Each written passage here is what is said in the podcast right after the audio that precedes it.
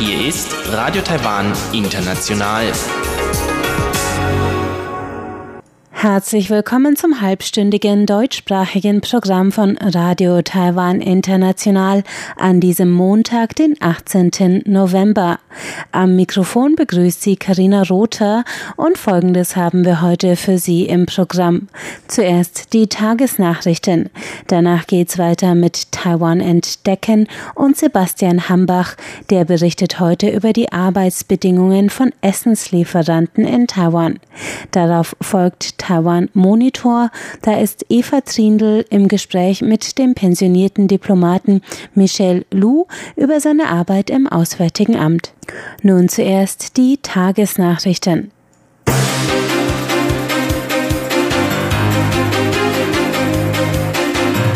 Sie hören die Tagesnachrichten von Radio Taiwan International. Die Schlagzeilen. Präsidentin ruft Peking zur Wahrung von Frieden auf. Spatenstich am internationalen Flughafen Taichung und DPP-Vizekandidat will Wahlsieg zum Schutz Taiwans. Die Meldungen im Einzelnen. Nach der gestrigen Durchquerung der Taiwanstraße durch ein chinesisches Kriegsschiff hat Präsidentin Tsai Ing-wen heute an Peking appelliert. Sie sagte, China müsse seine Verantwortung für Frieden und Stabilität in der Region erfüllen.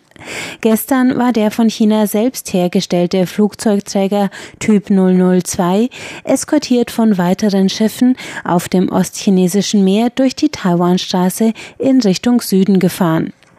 Es war das erste chinesische Schiff aus eigener Produktion, das die Taiwanstraße durchquerte. Die Durchfahrt fand zeitgleich mit der offiziellen Ankündigung von Lai Jingde als Zeis Vizekandidaten bei den Präsidentschaftswahlen im Januar 2020 statt. Lai Ching-de ist der ehemalige Premierminister und zählt zum Lager der DPP, das Taiwans Unabhängigkeit verfolgt. Einige Beobachter interpretierten das Manöver in der Taiwanstraße als Signal der Volksbefreiungsarmee.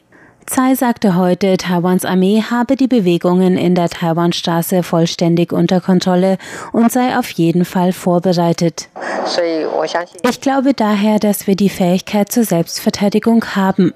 Die Bevölkerung kann beruhigt sein. In Taichung in Mittel-Taiwan haben heute die Ausbauarbeiten des internationalen Flughafens der Stadt begonnen. Bei der Spatenstichzeremonie betonten Präsidentin Tsai Ing-wen und Verkehrsminister Lin Jialong die Bedeutung des Ausbaus für die Entwicklung der Region. Lin sagte, der Ausbau des Terminals und die Anbindung an den Hafen Taichung solle bis 2040 vollständig abgeschlossen sein.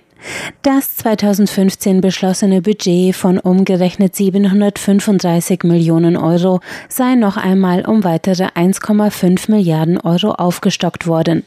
Binnen drei Jahren soll der Flughafen Zentral-Taiwan eine direkte internationale Anbindung ermöglichen, so Präsidentin Tsai. Während Lin Jialongs Amtszeit als Bürgermeister Taichungs seien bereits Direktflüge nach Japan, Korea, Vietnam, Thailand und Kambodscha eingerichtet worden. Der weitere Ausbau werde nun nicht nur internationalen Tourismus und Exporte steigern, sondern auch zur Förderung der lokalen Industrie beitragen, betonten beide Politiker. Ab heute können sich Kandidaten für die Parlamentswahlen am 11. Januar 2020 offiziell für die Wahl registrieren. Der DPP-Kandidat für die Vizepräsidentschaft Lai Ching-de begleitete heute Vormittag zwölf DPP-Abgeordnete aus Neu-Taipei zur Registrierung. Lai betonte die Bedeutung der zwölf Abgeordnetensitze in Neu-Taipei zur Sicherung der DPP-Mehrheit im Parlament. Lais Kandidatur als Vize an der Seite der amtierenden Präsidentin Tsai Ing-wen hatte das Duo erst gestern angekündigt. Oppositionskandidat Han Kuo-yu warf dem Duo ideologische Uneinigkeiten vor. Ex-Premierminister Lai hatte zuvor die Vorauswahl für den DPP-Präsidentschaftskandidaten verloren. Dass er jetzt an der Seite seiner Kontrahentin kandidiert, sei Zeichen eines innerparteilichen Kompromisses, so Han. Lai kommentierte die Äußerung mit den Worten, das wichtigste Ziel der Wahl sei der Schutz von Taiwan und seiner Demokratie. Dazu müsse Präsidentin Tsai wiedergewählt und die Mehrheit der DPP-Parlamentsfraktion bestätigt werden. Hierzu rief Lai die Bevölkerung von Neu-Taipei zur Unterstützung auf. Das Finanzministerium hat bei einer heutigen Parlamentsanhörung angegeben, dass es für die erste Novemberhälfte einen Zufluss von über 391.000 Euro an Investitionsgeldern von taiwanischen Geschäftsleuten im Ausland verzeichnen konnte. Die Regierung will durch besondere Anreize Investitionskapital von taiwanischen Geschäftsleuten im Ausland nach Taiwan anwerben. Für Investitionsrückkehrer gibt es zwei Wege. Einer führt über das Wirtschaftsministerium, ein zweiter führt über ein Sondergesetz des Finanzministeriums, das vor drei Monaten in Kraft getreten ist. Das Finanzministerium verzeichnete in den letzten beiden Wochen einen sprunghaften Anstieg an Investitionsanträgen von Rückkehrern um umgerechnet 391.000 Euro auf insgesamt 696.000 Euro. Für die einjährige Laufzeit des Sondergesetzes rechnet das Finanzministerium mit Investitionen von zwischen 3,8 Milliarden Euro bis zu 26,3 Milliarden Euro.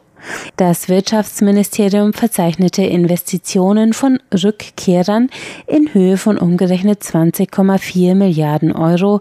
70 Prozent davon stammten von Herstellern, die bereits in Taiwan etabliert seien, so Vizewirtschaftsminister Lin Juan-Nong. Eine Prüfungskommission der Regierung hat 30 Anträge auf Einspruch von Taiwanern abgelehnt, die wegen politischer Arbeit in China zu Geldbußen verurteilt worden waren. Das teilte heute das Innenministerium mit. Insgesamt 33 taiwanische Staatsbürger waren zu einer Geldstrafe von umgerechnet 2960 Euro verurteilt worden, weil sie in China als Assistenten in Nachbarschaftsverwaltungen oder in staatseigenen Betrieben gearbeitet hatten. Das Gesetz zur Regelung der Beziehung von Bürgern auf beiden Seiten der Taiwanstraße schreibt vor, dass Taiwaner nicht in politischen, parteilichen oder militärischen Funktionen in China arbeiten dürfen. Von 33 Bestraften hatten 30 Personen Antrag auf Einspruch gestellt. Dieser wurde in allen Fällen abgelehnt. Es bestehe jedoch noch die Möglichkeit zu einem verwaltungsinternen Einspruch, so das Innenministerium. Das Ministerium sagte, Taiwan sei ein Rechtsstaat und alle in China operierenden Taiwaner seien angehalten, seine Gesetze zum Schutz der Demokratie zu respektieren. Der 20-minütige Dokumentarfilm Freiheit fliegen hat heute Vormittag an der Nationalen Taiwan-Universität Premiere gefeiert. Darin dokumentiert Filmemacher Kevin Lee im Auftrag der Taiwan-Stiftung für eine neue Verfassung TNCF die Proteste gegen das Auslieferungsgesetz in Hongkong. Der Film zeigt die Zusammenstöße zwischen Bevölkerung und Polizei und folgt einzelnen Akteuren in den Protesten. Eine solche Protagonistin ist Justine, die im Publikum Podiumsgespräch heute die taiwanischen Zuhörer ermahnte, ihre freiheitlichen Werte wertzuschätzen und zu bewahren. Sie selbst kämpfe auf Hongkongs Straßen für die Rechte der nächsten Generation, so Justine. Kommen wir zur Börse. Der TAIEX hat heute mit 74 Punkten oder 0,64 Prozent im Plus geschlossen. Der Abschlusskurs lag bei 11.599 Punkten. Das Handelsvolumen betrug 108 Milliarden Taiwan-Dollar oder 3,56 Milliarden US-Dollar. Es folgt das Wetter.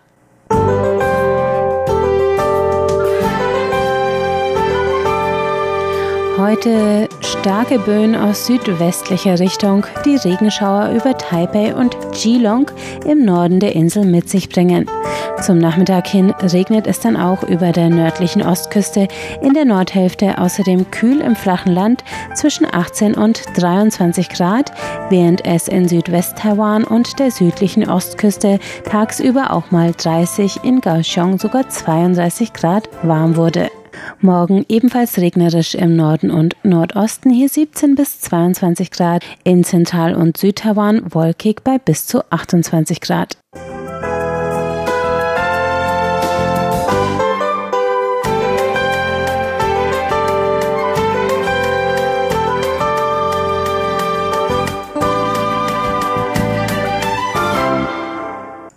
Es geht weiter mit Taiwan entdecken und Sebastian Hambach, der widmet sich heute dem Thema Arbeitsbedingungen von Essenslieferanten in Taiwan.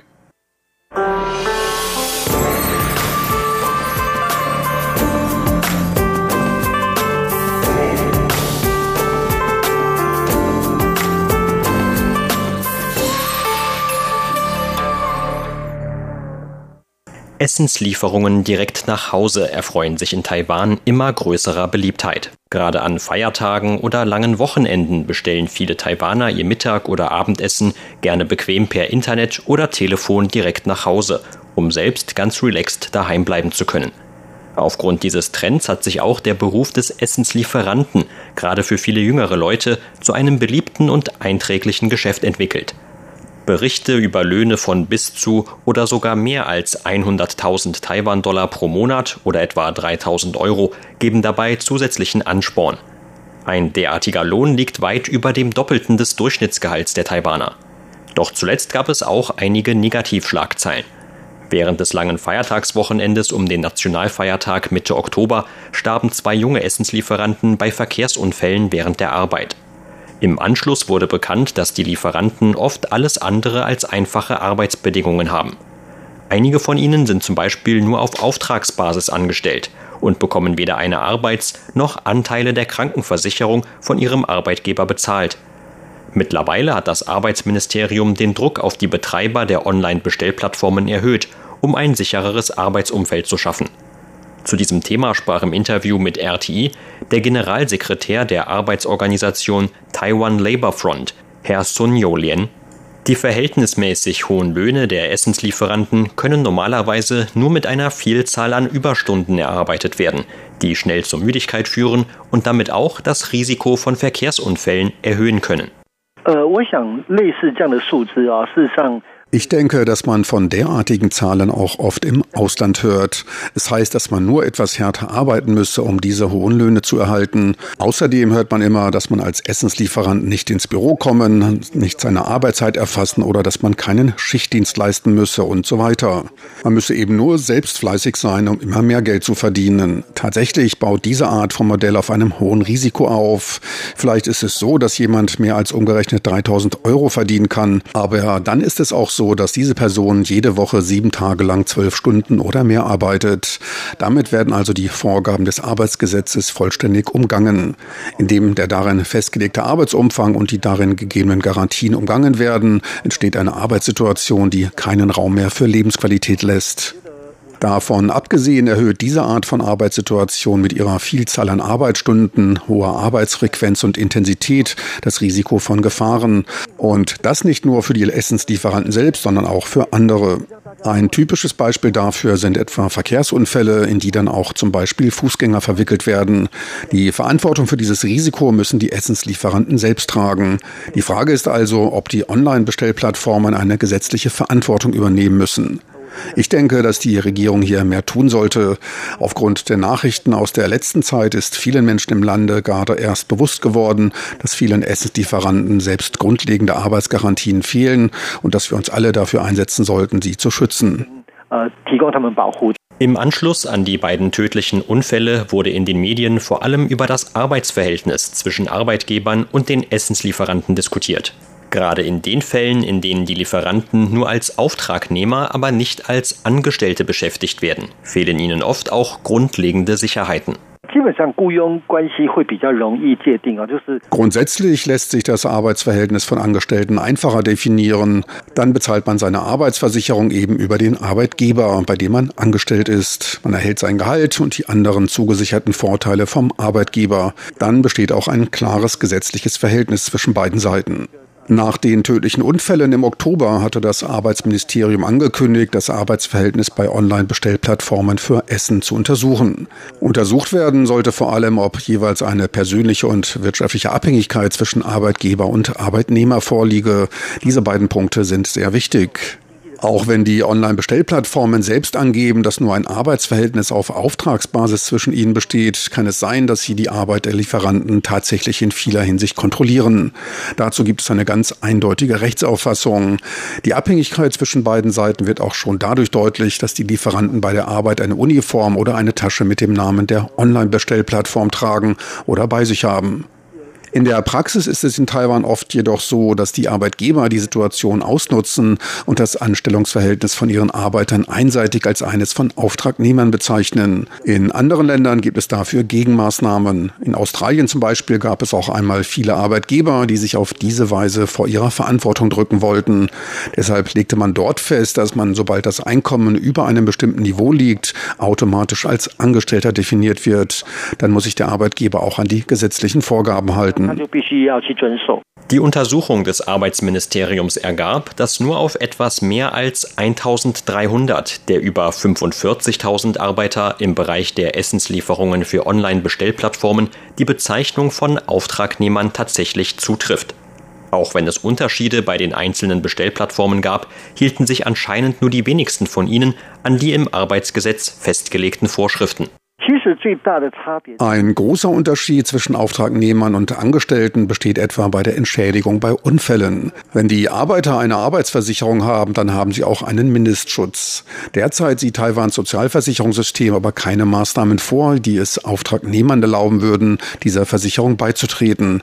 In meinen Gesprächen mit mehreren Essenslieferanten fand ich heraus, dass die meisten von ihnen daher nur im staatlichen Rentensystem sind und ihre Krankenversicherung über die lokalen Behörden abgeschlossen haben.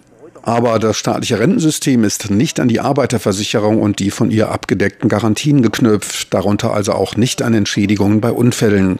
Wenn das Arbeitsministerium aber feststellt, dass die Essenslieferanten tatsächlich Angestellte der Plattformen sind, dann sollten letztere zumindest die Zahlungen für die Sozialversicherung übernehmen. Aber die Pflicht der Arbeitgeber ist auch nicht nur auf die Sozialversicherungsbeiträge beschränkt. Im Arbeitsgesetz ist auch festgelegt, dass der Arbeitgeber die Pflicht hat, das Risiko von Unfällen während der Arbeitszeit zu verringern. Auftragnehmer müssen dieses Risiko dagegen so gut wie vollständig selbst tragen. Das ist eben auch der Grund, warum die Arbeitsbehörden vieler anderer Länder der Auffassung Auffassung sind, dass die Essenslieferanten wie Angestellte der Online-Bestellplattformen behandelt werden sollten, damit letztere nicht hingehen und einseitig erklären, dass die Essenslieferanten nur Auftragnehmer sind. Damit die Online-Bestellplattformen auch keine Unfallversicherung übernehmen müssen, bedienen sie sich einer Gesetzeslücke indem die Essenslieferanten dazu gezwungen werden, während der Arbeit ihre eigenen privaten Motorroller zu verwenden, ist der Arbeitgeber von der Pflicht entbunden, eine Versicherung für Verkehrsunfälle zu übernehmen. Bei Versicherungen geht es immer darum, von vornherein einen bestimmten Risikoumfang festzulegen. Wenn dieser Umfang überschritten wird, dann muss die Versicherung eben auch nicht zahlen. In Taiwan gibt es für Unfälle vor allem Haftpflichtversicherungen, die den Versicherungsnehmer nur von Ansprüchen eines Dritten freistellen. Für ihn selbst, in diesem Falle also den Motorradfahrenden Essenslieferanten, dagegen keine Entschädigung vorsehen. Wir kommen also wieder zu dem Problem zurück, dass die Lieferanten einen Zugang zum Sozialversicherungssystem inklusive der Arbeitsversicherung haben sollten, damit sie auch während der Arbeit versichert sind. Man sollte auch überlegen, ob der Gesetzgeber nicht einfach eine gewisse Verantwortung der Arbeitgeber bei Unfällen vorschreiben könnte. Dafür gibt es schon Präzedenzfälle, wie zum Beispiel den vom Unternehmen Uber, von dem man verlangt hat, einen gewissen Versicherungsschutz für den Transport von Fahrgästen zu übernehmen. In einem normalen Arbeitsverhältnis sind Arbeiter- und Krankenversicherung ein allgemeines Recht, wohingegen eine Unfallversicherung schon eine Zusatzleistung darstellt. Ich finde, dass die Regierung zumindest einen festen Versicherungsrahmen festlegen sollte, damit die Arbeiter einen gewissen Schutz haben haben. Zum Abschluss hat Herr Sun noch ein paar Vorschläge für Arbeitgeber und Arbeitnehmer. Ich denke, dass die Online-Bestellplattformen einen Mindestversicherungsschutz anbieten sollten, weil das auch für sie eine Absicherung bedeutet. Denn wenn es wirklich zu einem Unfall kommen sollte, dann haben sie auch einen Schutz, um ihrer gesetzlichen Verantwortung als Arbeitgeber gerecht zu werden. Was die Essenslieferanten angeht, die in einer Arbeitswelt leben, der es immer darum geht, möglichst viele Bestellungen zu bearbeiten, kann man sie nur daran erinnern, dass sie nur ein Leben haben. Sie müssen sicherstellen, dass sie in einer sicheren Arbeitsumgebung tätig sind, denn nur so können sie sich selbst und ihre Familienangehörigen schützen. Sie hörten ein Interview mit dem Generalsekretär der Arbeitsorganisation Taiwan Labor Front, Herr Sun Yolien. Vielen Dank für Ihr Interesse. Am Mikrofon war Sebastian Hambach.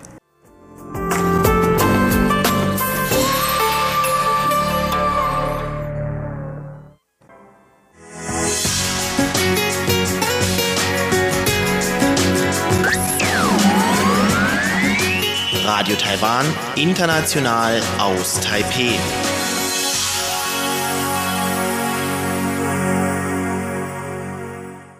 Weiter geht es mit dem Taiwan Monitor und Eva Trindl. Heute hören Sie ein Gespräch mit dem pensionierten Diplomaten Michel Lu über seine Arbeit beim Auswärtigen Amt.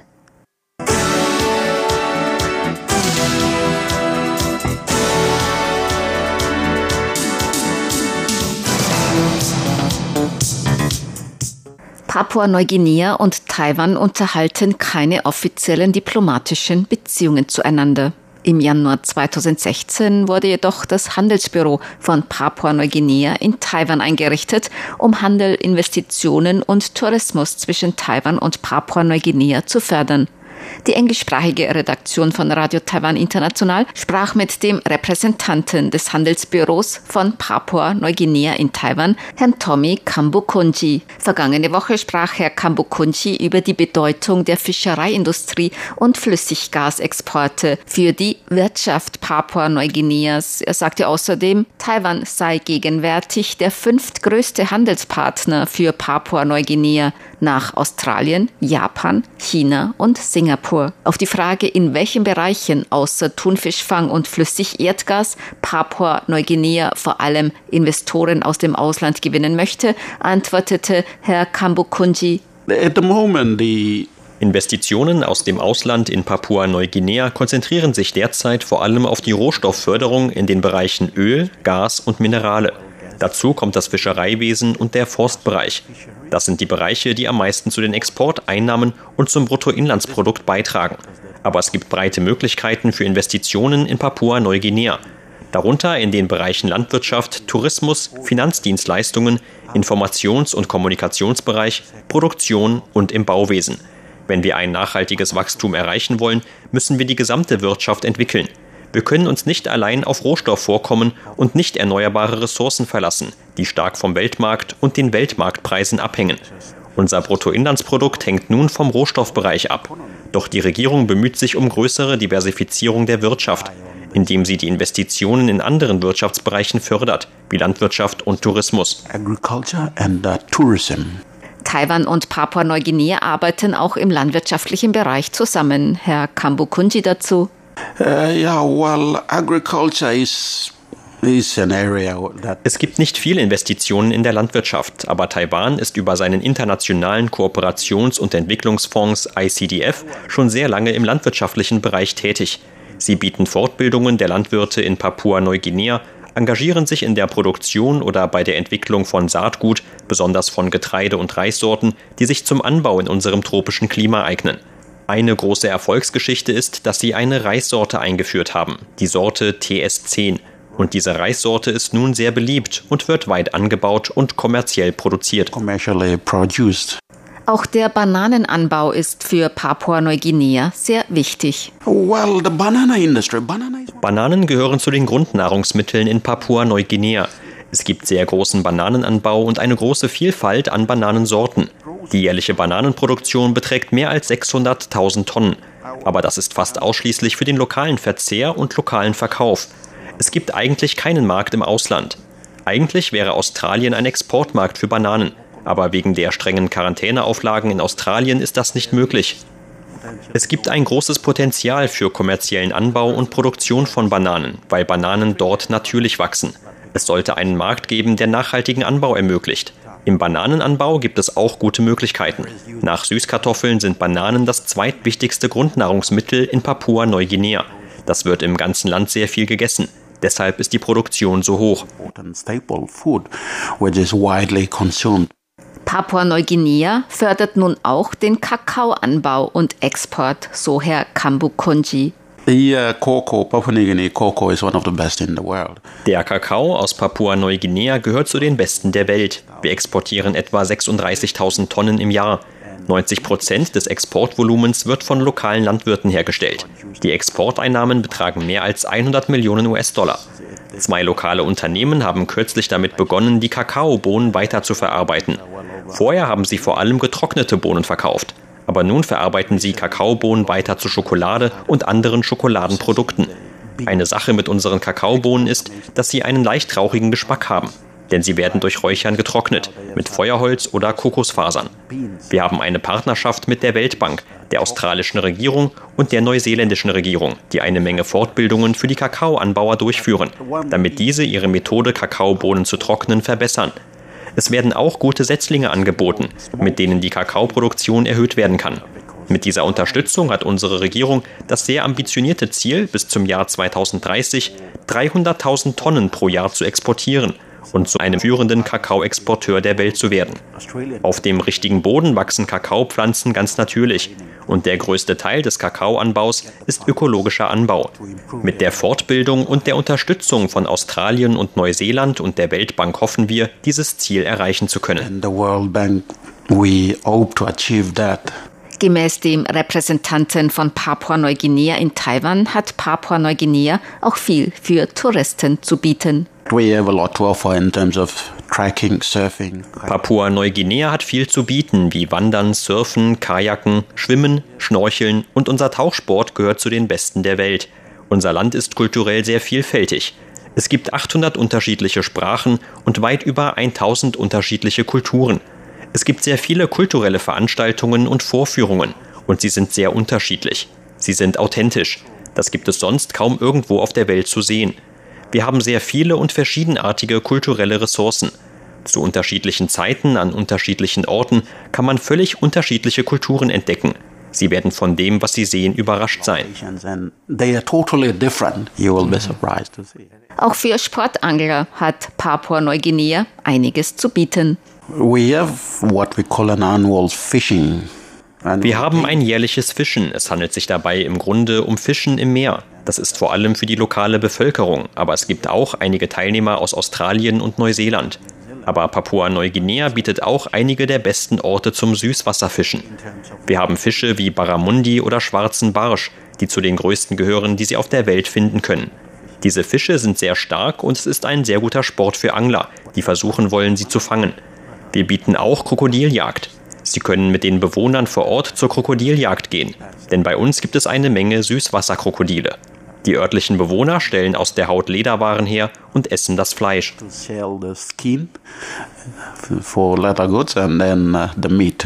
Das Handelsbüro Papua-Neuguineas in Taiwan bemüht sich auch um Tourismusförderung. Tourism Papua-Neuguinea ist in Taiwan als Reiseziel wenig oder überhaupt nicht bekannt, aber wir bemühen uns darum, das zu fördern. Unsere Strategie ist, die Reiseanbieter hier mit der Tourismusindustrie und den Reiseführern in Papua-Neuguinea in Verbindung zu bringen. Wir werben unter anderem über unsere offizielle Facebook-Seite PNG Trade Office Taiwan. Wir haben auch Broschüren, die wir an Besucher geben. Über die zukünftigen Ziele des Handelsbüros von Papua-Neuguinea in Taiwan sagte der Repräsentant des Handelsbüros von Papua-Neuguinea in Taiwan, Herr Tommy Kambukunji. Wir wollen die bilaterale Kooperation in Handel und Investitionen mit Taiwan stärken. Landwirtschaft, Gesundheit, Bildung, Fischereiwesen, Tourismus und Information und Kommunikationstechnologie. Außerdem wollen wir Projekte der öffentlichen Entwicklungszusammenarbeit in Papua-Neuguinea umsetzen. Wir wollen in diesem Jahr noch mehr zur Umsetzung gemeinsamer Projekte tun. Unser Schwerpunkt liegt jetzt bei der Förderung der Beziehungen zwischen den Menschen. Außerdem wollen wir die Beziehungen zwischen Unternehmen und Handel und Investitionen fördern. Denn Taiwan ist ein unverzichtbarer Teil der globalen Lieferkette. Taiwan verfügt über die Technologien und Papua-Neuguinea verfügt über die natürlichen Ressourcen und bietet Gelegenheiten für Investitionen. Wir hoffen, in Zukunft mehr Zusammenarbeit in dieser Hinsicht zu sehen.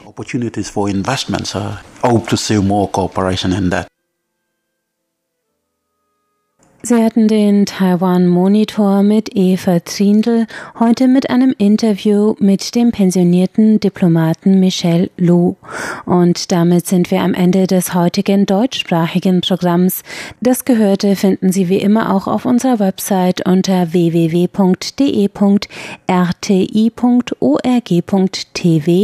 Außerdem sind wir auf Facebook unter Radio Taiwan International Deutsch zu finden.